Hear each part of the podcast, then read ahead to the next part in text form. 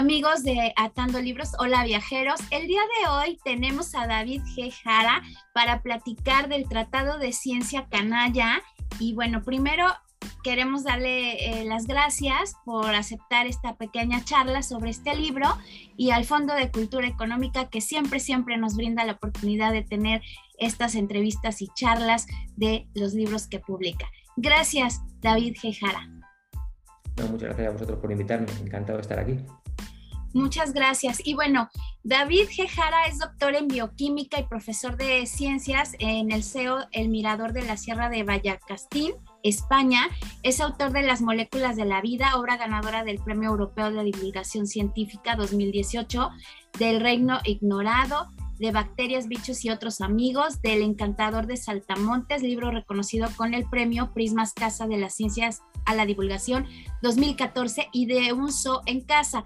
Y siempre empiezo eh, con esta parte de la biografía como para irnos enfilando sobre los intereses de los autores. ¿Por qué escribir? Ya vemos por la carrera, obviamente, ¿por qué escribir Tratado de la Ciencia Canalla? Pero desde este punto de vista que a muchos científicos pudiera no gustarle el tema. Sí, bueno, porque a mucha gente no le gusta ser autocrítico con ellos mismos, ¿no? Pero a, la mayor parte de los científicos nos gusta, nos gusta darnos cuenta de en qué hemos cometido errores para poder solucionarlos. La única forma de, corregir esos errores que ha tenido la ciencia y que, puede seguir teniendo para evitar que se sigan cometiendo es aprender de ellos, saber qué pasó, contextualizarlos y bueno, y ser autocríticos, porque la ciencia no es eh, la ciencia eh, no es nada séptica, es decir, la ciencia puede ser buena o puede ser mala, mimetiza a su creador y su creador somos nosotros, ¿no? Entonces es muy importante hacer autocrítica y es lo que hacemos en este, en este manual, en este libro. Es un canto a la ciencia realmente, ¿eh? hablando de la mala ciencia para corregirla. Claro, Ahora, hay una frase que aquí dice, hay felizmente en todos los hombres un espíritu de curiosidad que les mueve a preguntarse por las cosas y desear una explicación de ellas. ¿Cuánto tiempo se llevó la documentación de este tratado? Porque hay que mencionar que cada capítulo trae las referencias de la bibliografía un poco para fundamentar estas reflexiones de cómo se tuerce a veces para mal en pos de buscar una solución a enfermedades, a trastornos, la ciencia. Sí, muy, buena pregunta porque es la clave del libro. Yo creo que he intentado, a la vez de mantener un libro narrativo, he intentado que los protagonistas, cuando era posible, hablasen. Es decir, eh, palabras que han, quedado que, han, quedado recogidas en papers, en libros, en, en, congresos, en actas, y he intentado que hablasen. Entonces, para conseguir eso, eh, la, la, fuente de documentación, el proceso de documentación ha sido muy, muy largo. En comparación con el resto de libros que has leído y otros que tengo por ahí, no tiene nada que ver. De hecho, además, eh, hay un contexto histórico muy importante que en muchos casos yo desconocía y tenía que, imbuirme en él, conocerlo.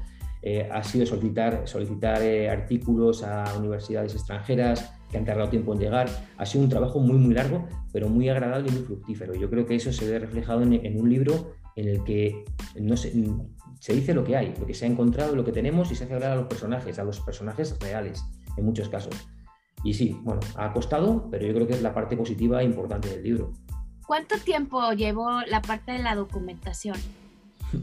Pues es la parte más larga. El escribir me cuesta muchísimo menos. Una vez que te pones a escribir es, más sencillo, ¿no? Ya tenemos las rutinas eh, pilladas, cuando eliges el tono más o menos y el enfoque es más sencillo, pero la búsqueda de información me llevó varios años. Eh, es verdad que hay algunos capítulos para no, esperar a escribir, hay algunos capítulos que recopilaba la información, descartaba lo que no necesitaba, que está en una parte muy importante, saber descartar ¿no? en escritura, que no vamos a contar, y empezaba con un capítulo mientras trabajaba otros días en la búsqueda de información para el siguiente capítulo. Lo que sí tenía muy claro era los, el, enfoque de los siete capítulos. Lo que no tenía claro era el ejemplo que iba a utilizar, porque por desgracia eh, tenemos tantos ejemplos de mala ciencia, tenemos muchos más de buena ciencia, hay muchísimos más, pero hay tantos ejemplos que podría haber encajado diferentes historias en esos siete apartados. Al final fueron esas siete que creo que son las que hacen el, discurso más homogéneo.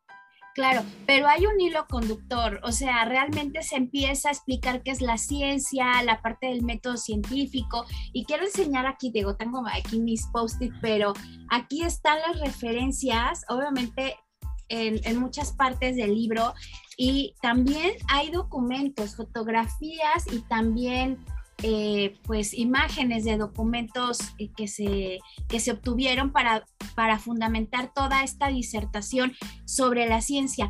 Y me parece muy interesante porque se empieza hablando pues obviamente de la creación eh, humana, de esta búsqueda por la, resolver las dudas, pero llega un punto en el que se empieza a fundamentar que la necesidad de encontrar respuestas y sobre todo de buscar curas en algunos casos y eh, soluciones, a veces se utiliza la ciencia para mal. Se tuerce, ¿no? Hasta el extremo de poder justificar ciertas cuestiones como en pos de la salud y en pos de la humanidad. Y aquí hay un caso que también creo que es hilo conductor, donde se habla de la sífilis, de este mal que obviamente ataca a algunas personas y que una reportera por ahí saca en un artículo del New York Times y dice que a la población negra se le eh, evitó dar eh, toda la parte de los medicamentos porque se deseaba investigar qué efectos tenía esta enfermedad en ellos para poder descubrir medicamentos y otras soluciones. ¿Qué tan válido es eh, no pensar que aquí interviene un poco el ego del científico. Bueno, sí, sin duda. De hecho, el ejemplo que has elegido, la historia que has elegido es paradigmática en, lo que me estabas comentando, porque este estudio, el estudio de Tuskegee, que es quizá el más famoso de los que aparecen en los siete capítulos, porque la medicina nazi se enfoca de otra forma, eh, comenzó como algo solidario, es decir, fue el, Centro Médico, Servicio de Infecciones, de Infecciones Médicas de Estados Unidos, a, petición ¿no? de, un, de, un, grupo de, un instituto negro, el Instituto Tuskegee, y vieron la posibilidad de analizar eh, cuánta gente estaba enferma en ese condado y eh, tratarlos. Pero de repente llegó la Gran Depresión, la caída de la bolsa, tal, y lo que era un objetivo positivo, que era intentar tratarlos, cuando ya no había dinero, esta gente dijeron, no, no, tenemos un montón de datos, tenemos gente infectada con un 99% de población que tiene sífilis de forma natural tenemos gente que es, eh, que, no es, que, es analfabeta, que es pobre, vamos a utilizarlos. Y de repente ese objetivo sano de la ciencia, que era curarlos, viró. Y durante 30 años, que hablamos de 30 años, tres décadas, no se les dio tratamiento a estas personas con el objetivo de dejarles morir. Simplemente dejarles morir y cuando muriesen, hacer la autopsia, engañando a sus familiares y ver cómo la sífilis había corroído cada uno de sus órganos. Y ese se paró, esa investigación se paró porque una señora, una periodista, exactamente, eh, Susan Reverdy, pues descubrió unos documentos y los sacó en el New York Times. Si no, aquello no se para todo. Bueno, no se habría parado durante un tiempo. Eh, es un ejemplo, insisto, paradigmático de lo que puede ser una ciencia bien planteada y que de repente un contexto concreto, puede ser una guerra, puede ser una crisis económica, puede ser una pandemia, pues provoque que lo que estaba encauzado se desvíe completamente. Y claro. por eso cautelosos. Y este caso Tuskegee, creo que Tuskegee, también se descubre después que también se aplicó a Guatemala a gente pues obviamente sin recursos. Aquí me surge a mí la duda y bueno, creo que es también lo que se plantea en, en este libro Tratado de Ciencia Canalla, la parte de los estereotipos y los prejuicios, porque eh, en estos dos eh, estudios, que es el mismo, pero en diferente tipología y tipo de persona, se maneja mucho el a los negros porque son gente sin recursos y después tú vas desglosando también estas ideas que hasta el día de hoy nos estamos comprando como sociedad. El negro es este, una persona sin moral, que ahí también hablas de esto, una persona que tiene apetitos sexuales exorbitados. Por eso es eh, mm, objeto de estas enfermedades de, tipo sexual, entre ellas la sífilis y la gonorrea. Es una gente que no sabe leer ni escribir, son una gente que transgrede las leyes. Y haces también aquí una crítica de cómo también la religión se une en a veces en detrimento de la ciencia, ¿no? Y por otro lado, eh, indígenas o gente que es pobre porque pues así nació. Y ahí también viene un cuestionamiento de la ley de Darwin, ¿no? Cómo se ha manoseado y también nos hemos comprado este discurso de, ay, pues la gente de raza negra desciende de los monos y ahí haces como una, una nota, ¿no? Como mal empleada esta ley de la selección natural, se justifican a lo largo de finales del siglo XIX y el siglo XX, la parte de la esclavitud, de este negocio que dejó ganancias millonarias en países europeos, sobre todo España, por ahí atando libros. Hay un, un, libro de Carlos Bardem que habla precisamente del rey de, la esclavitud, del negrero más grande que hubo, 7 millones de dólares se entendía su, su, fortuna. Entonces, me parece muy interesante porque ese tema normalmente no se toca en temas científicos, de cómo los prejuicios, catalogar a la gente y agarrarlos literal como conejillo de indias, justifica el, bueno, no les puse medicamento, los dejé morir porque al final es en pos de un bien mayor. Sí, bueno, ahí hay varias cosas que podemos comentar. Una de ellas es eh, que esos prejuicios de los que estamos hablando no los ha creado un individuo normal, los ha creado un médico. Cuando tú hablabas de que los eh, negros sean, los negros americanos eran religiosos, que no se controlaban, que estamos hablando de, médicos, que son, de hecho, pongo sus palabras textuales, no hay, no hay vueltas. Y, son médicos los que lo están diciendo. Cuando hablas también de que se desvirtúa la idea de Darwin, eso ha ocurrido muchísimo. Es decir, desvirtuar una idea y utilizar la legitimidad que tiene la ciencia, porque sabemos que la ciencia funciona y cuando funciona, funciona bien. Entonces, utilizar esa legitimidad para decir, no, es que según la selección natural, las personas, por ejemplo, no voy a hablar de, ni de negros, ni de, no, hablo simplemente de las personas que no son las más adecuadas para la sociedad, se reproducen más rápidamente que las que son más, más aptas, que ahí surgió la, eugenesia, ¿no? Eh, ¿Qué están haciendo? Están manoseando la ciencia. Y por desgracia, el 99,9% de los científicos no están dispuestos a permitirlo, pero hay ese pequeño porcentaje, ese 0,1 que sí.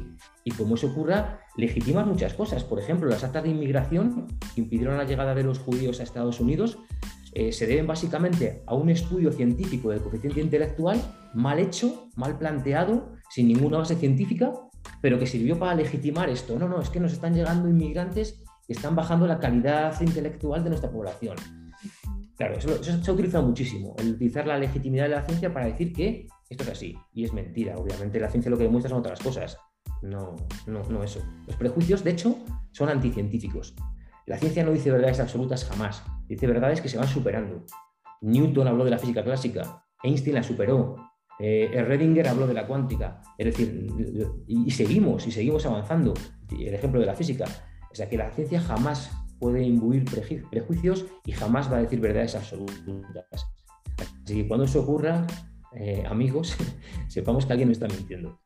Sí, claro. Y ahora hablabas de la eugenesia, ¿cómo, cómo justificó en cierta forma toda la barbarie que sucedió en la Segunda Guerra Mundial, todos estos experimentos que Mengele y algunos otros hicieron en campos de exterminio como Dachau y la parte de Auschwitz-Birkenau, em, basados en esta parte de esta eh, malinterpretación de la ciencia, ¿no?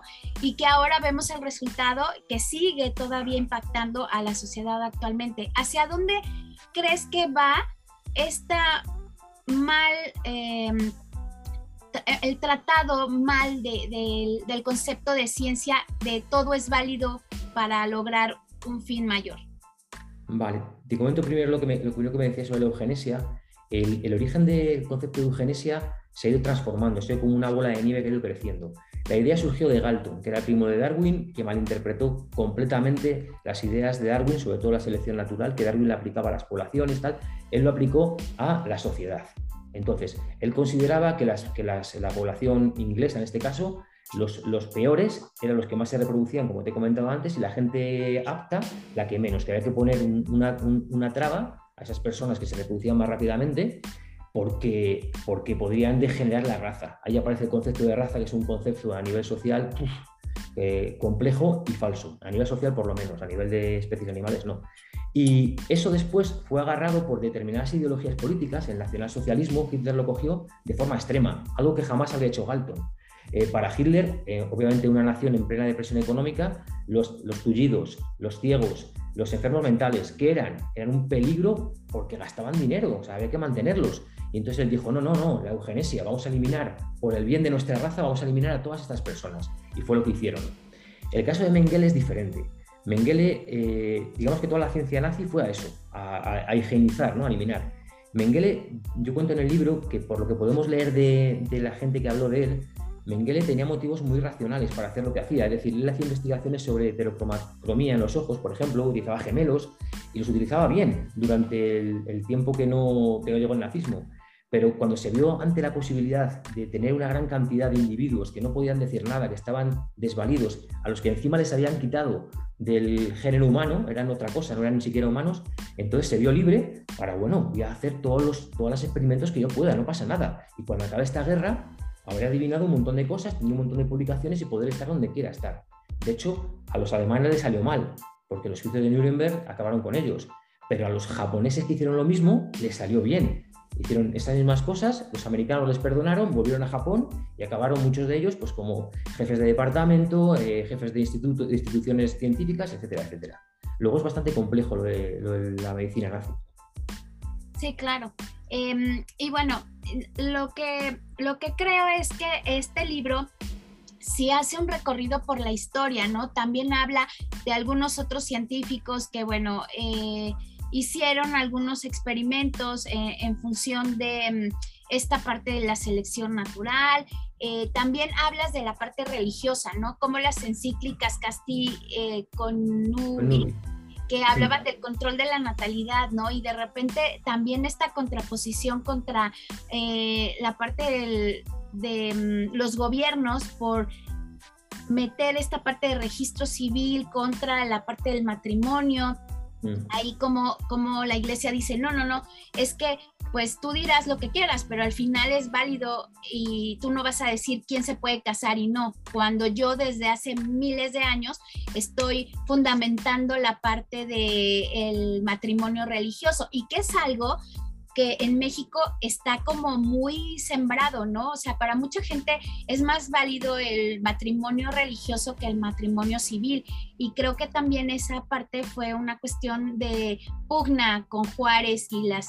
Eh, autoridades religiosas, que también hablas de eso y cómo fundamenta esta parte de la encíclica las cuestiones de la poligamia en, función de pues que los hombres se reproduzcan porque igual y pues fallan por ahí, los hijos mueren y todo, pues que los hombres sean libres, ¿no?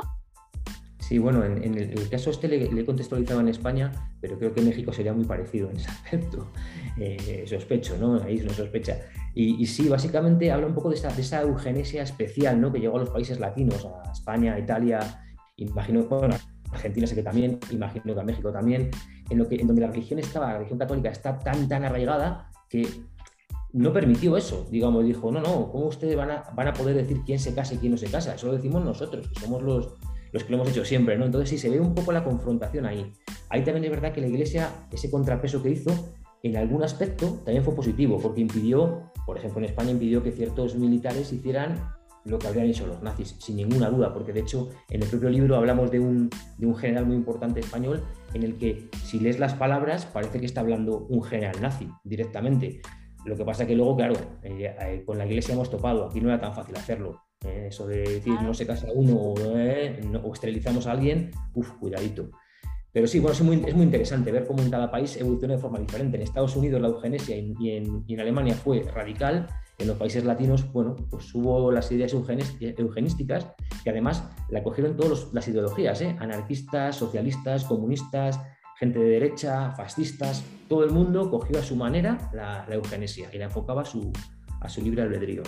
Sí, a su conveniencia, ¿no? Y bueno, mm, también yo creo que todo, está perdido porque también nos hablas de personajes que, como el dueño de Sears, Roebuck, eh, Julius, que también tenía como otra perspectiva de esta parte de la selección natural y de la parte de, de los prejuicios que fundó pues realmente basado en la compasión, en la solidaridad, pues esfuerzos, ¿no? Como para dotar de información y, de, educación para hacer una eh, mano de obra especializada con eh, William Henry Baldwin Jr., quienes hicieron como escuelas, ¿no? También es, es, un ejemplo de cómo se puede también apoyar a la gente, ¿no? Sí, para mí fue muy, muy importante esto eh, que estamos comentando, hace referencia al estudio de Tuskegee, ¿no? Y entonces yo empiezo ese capítulo hablando un poquito de, de, cómo los científicos veían al hombre negro, que se acababa de, digamos, de 1846, si no recuerdo mal, no estoy seguro, pero por ahí andaba, es cuando se emancipó. Es decir, llevaba 30 años emancipados cuando empezó todo esto. Y entonces, claro, había un racismo brutal, pero claro, no quería dar a entender que toda la sociedad eh, americana era racista, porque no era cierto. Entonces, eh, esta persona, que era una persona blanca, eh, pues que básicamente buscó todo lo contrario, buscó intentar integrar a la población afroamericana en, en, su entorno como la mejor forma para poder convivir y para que todo avanzase. Y hay muchos ejemplos. Entonces es importante que en una historia siempre veamos las dos partes. Es decir, no pensemos que, aquella, que aquellos Estados Unidos era profundamente racista. No, en absoluto. Había una parte que era profundamente racista y otra parte que no lo era, que era diferente. Entonces creo que en ese caso era importante mostrarlo, ¿no? Porque si no queda la verdad, queda sesgada. Claro, porque sí, es muy fácil eh, pensar en Estados Unidos, la parte de la esclavitud, obviamente eh, Abraham Lincoln pues liberando a toda esta parte, ¿no? De la esclavitud y a estas personas que hicieron esfuerzos realmente por aportar algo positivo y ayudar a estas personas de raza negra a tener una mejor vida. Pero también hablas aquí del Ku Klux Klan, que al final eh, fundamenta toda esta parte de el esclavismo como una manera y otros eh, como una manera de, bueno, es que los tenemos bajo el dominio porque ellos no se saben gobernar solos. Son personas que tienen tanto, se podría pensar, fuego interior, necesidades, no piensan, eh, son como animalitos. El hecho de tener bajo una institución del esclavismo a estas personas los estamos procurando. Y una vez que son libres, entonces que Dios los guarde, porque al final, como no son personas que tengan esta, el poder de raciocinio, como ponerlos al arbitrio de sus deseos nada más, sin poder razonar nada, entonces se van a echar a perder, ¿no? Por eso es justificable el que estén bajo este esquema. Sí, sí, sí. En, España, que es otro capítulo que hablamos del, se llama El negrito de la África tropical. Lo del negrito es porque en España hay un anuncio sobre el colacao que decía el negrito tal, que es un anuncio, eh, ahora sería absolutamente racista, ¿no? Pero en su momento salió, en España se justificó algo parecido y hablamos de 1950 mm, todavía después de esto americano, en el que se decía que los negros guineanos, que era una colonia española, no podían trabajar por sí solos, no sabían trabajar. Entonces, ¿para quién tenían que trabajar? Para los colonos españoles. Obviamente era forma de justificarlo. Y el problema es que eso no lo dice cualquier persona, lo dicen científicos del CSIC, científicos de un centro eh, español recién creado, creado por Franco, que, estaban para decir lo que tuviera que decir Franco. Hay que legitimar que el negro guineano involuciona, que era la palabra que ellos decían. Es decir, que debido a las enfermedades que hay en el trópico se ponían malos y a partir de los 17, 18 años, estoy diciendo cosas que están escritas ¿eh? en, artículos científicos de esta gente, involucionaban y que por tanto el negro guineano se, volvía tonto. Sin embargo, el europeo no, no tenía problema. Ahora, el europeo no estaba preparado para trabajar. ¿Quién tenía que trabajar allí? Sol a sol, el negro guineano.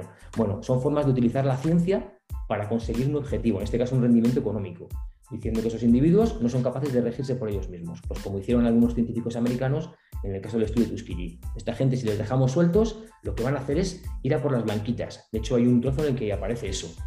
Sea, increíble. Y lo malo es que lo está diciendo científicos, ¿no? Por eso tenemos que tener en cuenta que hay malos científicos, que son pocos, pero que hay que tenerlo, eh, tener claro, ¿no? Eh, que la ciencia se dirige un poco según el, científico que quiere esa ciencia, Sí, y un poco también de lo que decías, eh, cómo eh, se habla también de las partes eh, íntimas de los negros y cómo lo relacionaban con enfermedades, ¿no? Sí, bueno, eso es increíble. O sea, eso aparece en el libro textualmente puesto, tal y como lo dijo el doctor, porque a mí me, produció una gracia especial, ¿no? pero luego, creo que también lo pongo en el libro, haciendo referencia al tamaño de los, testículos y del pene, en, la antigua Grecia se, sabe que realmente a, pues eso, a, los, a los demonios, a, los, a, los, a las personas, digamos, a los individuos malos, se les dibujaba con unos grandes genitales, o se les, se dibujaba, se les esculpía, a los, eh, a los sátiros, por ejemplo, mientras que a los grandes bueno, filósofos, eh, a David de Miguel Ángel, porque eso no es, no es en la antigua Grecia, pero bueno, se le ponían eh, penes pequeñitos, ¿no? Como si el, raciocinio fuera inversamente proporcional al tamaño de tu pene. Que eso es lo que dicen realmente estos científicos eh, americanos, que a mí me causa, bueno, hilaridad, ¿no? Me causa eh, risa, pero con toda la pena del mundo, de decir que lo está diciendo un científico. ¿En qué te estás basando para decir esas absolutas estupideces? que te están encima valiendo para decir que no hay que darles enseñanza a los negros porque no hace falta para nada y que la culpa de la sífilis es de ellos. Es, es complicado. Sí, entonces al final pues sí vamos viendo todas estas situaciones que la verdad pues sí nos ilustran, pero también nos hacen pensar en los momentos actuales, ¿no? Cómo se ha interiorizado eh, estos discursos que es parte de, tristemente, el ADN de muchos estados de la Unión Americana, donde vemos comúnmente de estas persecuciones hasta que terminan con la vida de una persona negra solo por el hecho del color de su piel y sin haber averiguado si traía un arma solo por el hecho de la piel y de que eh, tengo yo ya metido que su ADN es ser violento, no controlar sus impulsos, o sea, ¿qué tanto eh, nos falta a nivel de ciencia poder soslayar esta parte que hemos venido arrastrando? Claro, hay un problema. Yo creo que la ciencia ahora mismo, eso por supuesto no, no hay ni un solo científico en el mundo, o me sorprendería escucharlo, que pueda hacer esas diferencias. De hecho, la ciencia nos ha demostrado que la, que la diferencia de color de piel es algo absolutamente, no secundario, sino terciario. que, mi, que, mi, que mi, patrimonio genético se puede parecer más a una persona de color negro que, a, que, al vecino del quinto que también es blanco. Eso sabemos que, que la ciencia eh, lo ha demostrado, ¿no? Pero sí que es verdad que esos prejuicios que venimos arrastrando, todavía hay gente que los tiene y hay que eliminarlos. ¿Cómo se puede eliminar? Pues yo hoy veo más política social que política eh, científica. Por los científicos, obviamente, creo que tienen claro ya eso. No hay, no hay, no hay, no hay diferencia, no hay base. Desde que conocemos todo el ADN, no hay, no hay una base que pueda justificar eso. Entonces, yo creo que el problema eh, a nivel racial, el problema fundamental es, es eh, social, más que, más que científico. Aunque sí que es verdad que nunca podemos despistarnos, es decir, que en situaciones de crisis de todo tipo, ¿no? económicas, sociales, epidémicas como ahora, bueno, pues eh, estamos siempre un poquito más laxos ¿no? en permitir que la ciencia haga ciertas cosas que en otras circunstancias no permitiríamos. Entonces, en, momentos como este, por ejemplo, de la epidemia de COVID-19, es cuando tenemos que estar más atentos, ¿no? cuando los medios de comunicación, los periodistas, la sociedad, los propios científicos, tenemos que estar atentos a que no se desvirtúe lo que es realmente la ciencia, porque es cuando puede ocurrir. Cuando no hay problemas, no va a ocurrir, no, no pasa nada. Ahora, por ahí también haces mención de los científicos que de repente pierden un poco la, mm, la perspectiva de una cosa es tu trabajo científico y otra que conviertas tu vida en ese trabajo. ¿No? Que tiene mucho que ver con la forma en la que tenemos ahora, con lo que se hace ciencia, por lo menos en España, yo creo que, en todas partes, que es que el científico está obligado constantemente a legitimarse, es decir, a publicar. Tiene que publicar y publicar y publicar y publicar. Claro, ¿eso, eso qué hace? Pues, pues, hace que eh, un porcentaje elevadísimo de todo lo que se publica en el mundo sean auténticas estupideces o al menos cosas prescindibles. Es uno de los capítulos a lo que está dedicado, ¿no? Es la ciencia actual, esa ciencia burocratizada, esa ciencia que busca simplemente el crecimiento personal, que busca el yo quiero llegar a ser el, no el jefe de departamento. Y entonces eh, deslegitima la ciencia, estás publicando un montón de cosas que encima eh, pueden hasta confundir a la sociedad porque publicas tantas cosas. Ahora con el COVID, por ejemplo, hemos relacionado el COVID absolutamente con todo, porque cada científico se ha visto legitimado a relacionarlo con su campo de estudio. El COVID y la garganta, el COVID y la miopía. Estoy poniendo ejemplos un poco ridículos, ¿no? Pero cada uno se ve legitimado y encuentra ese sitio porque me están pidiendo que publique. Entonces, ese es un problema, yo creo, de los más graves que tenemos actualmente en, en la ciencia, en la ciencia a nivel mundial. Claro, y bueno, ya estamos llegando casi al final de esta charla, que la verdad ha sido muy ilustrativa. Hemos brincado un poco de temas, pero creo que todo tiene que ver. ¿Qué reto eh, va a enfrentar la ciencia en futuros años para ser menos canalla? Uf, pues retos muy serios. Estamos, eh, tenemos que darnos cuenta que actualmente eh, hemos, hemos revelado el ADN, sabemos interpretar qué dice cada gen, conocemos enfermedades, dónde se localizan hay que tener mucho cuidado. Ahora mismo, a nivel ético, es verdad que las universidades llevan ya tiempo desarrollando eh, planes de, bioética, enseñando a los, profesores, a los alumnos de ciencias la bioética, pero es muy importante porque es que ahora mismo eh, eh, solamente poner ya una experimentación que está bastante regulada. La experimentación en humanos es muy difícil que se vuelva a cometer un, algo como lo que pasó, salvo en contextos muy, muy extremos, ¿no? Pero se puede saber, por ejemplo, la, predisposición que tienes a padecer determinado tipo de cáncer o alteración eh, cardíaca, y eso puede influir, por ejemplo, que te contraten o no te contraten, o que te hagan un seguro o no te lo hagan, que puedas acceder a, un médico o no puedas. Entonces, eh, ahora mismo está siendo legislado todo eso, o que alguien de repente diga voy a clonar a un humano, como se dijo, ¿no? Como dijo el científico, creo que chino o coreano. Eh, bueno, hay que, tener, hay que estar muy atento a que, de nuevo, la ciencia siga el camino, que es un camino por la humanidad, por todos, no por unos cuantos, por todos. Y en el momento que se desvíe, pues tenemos que tener las herramientas legislativas, las herramientas políticas, incluso hasta las herramientas punitivas para evitar que eso suceda. Claro, y fíjate que yo em, he tenido contacto con algunas asociaciones que tienen que ver con esta parte médica y a últimas fechas han tratado de empezar a permear este concepto de poner al paciente en el centro de todo, Porque al final eh, de repente se pierde y lo, y lo vemos en los ejemplos que nos das en este libro, ¿no? Se pierde la visión de la humanidad, Mm. en, función de la ciencia y del bienestar de muchos más. Y bueno, ya nada más quisiera yo cerrar con esta parte que pones, que dice, únicamente aprendiendo de los errores que hemos cometido en el pasado, podremos evitarlos en un futuro y de ese modo seguir viendo en la ciencia, tal y como expresa el eminente físico español Pedro Miguel Echenique, la obra de arte colectiva más importante de la humanidad. Y bueno, eh, David Gejara, Quisiera saber si tienes algún otro proyecto aparte de este, estás cocinando algo, si se puede saber. Sí, sí, claro. Yo, siempre estoy cocinando cosas. Soy ya un, diletante profesional, voy para todas partes. Sí, ahora estoy trabajando fundamentalmente en un libro sobre radiación, para, bueno, pues para romper quizá algunos mitos o, acercar eh, los conceptos que sabemos sobre distintos tipos de radiación, ¿no? radiofrecuencia, móviles, rayos X, acercarlo a la población. Y bueno, estoy escribiendo sobre eso que saldrá o no saldrá, pues al final muchos proyectos salen y otros muchos se quedan en el, en el ordenador, pero, pero bueno, eso es con lo que estoy trabajando actualmente. Algo muy diferente desde luego al ensayo de Ciencia Canalla.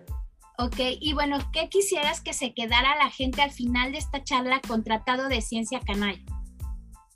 Bueno, pues yo creo que quiero que se queden con la, con la idea de que, de que la ciencia es esa herramienta de conocimiento más importante que tenemos, sin ninguna duda, pero que es una herramienta que está en manos del ser humano. El ser humano es quien la ha creado y quien la, quien la dirige, y que el ser humano no es perfecto, faltaría más. Entonces, que tenemos que tener un control sobre esa, sobre esa ciencia, sobre el mundo de la ciencia y sobre el mundo de los científicos, y que ese control solo se puede hacer teniendo ciertos rudimentos, y eso los tiene que tener la sociedad. La sociedad tiene que tener ciertos rudimentos científicos con los que elegir a los políticos y que esos políticos elaboren leyes que controlen o, o dirijan la ciencia como debe ser.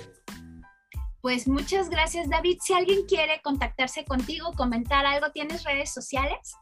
Sí, ya he comentado una vez que no soy muy pro redes sociales porque me, pierdo mucho, pero sí me gusta mucho, al contrario, me gusta mucho que mis lectores me escriban. Entonces, en algunos libros, pero en este no, suelo meter mi correo electrónico. Entonces, en este caso, tienen la opción de verme por, por Twitter, pero no recuerdo cuál es mi, mi, esta. Pero si ponen David Gejara, ah, aparecen dos burritos y yo en medio, ese soy yo. Ah, perfecto. Y en Instagram igual también, eh, eh, David González Jara y, aparezco. En Instagram o en Twitter, no tengo más, más, redes. Perfecto, pues David González Jara, Tratado de Ciencia Canalla, 257, 54 páginas, está editado por el Fondo de Cultura Económica, colección popular. Y bueno, te queremos agradecer eh, el hecho de que nos hayas permitido estar contigo platicando y como siempre al Fondo de Cultura Económica tenemos aquí el libro. Pues no, al contrario, te agradezco a ti muchísimo la invitación. no, hombre, a ti, a ti el tiempo. Y recuerden amigos que estamos en Instagram, Facebook, TikTok y esta charla la van a poder ver en nuestro canal de YouTube. Y bueno, recuerden, viajo Atando Libros. Muchas gracias, gracias. Saludos. Hasta luego.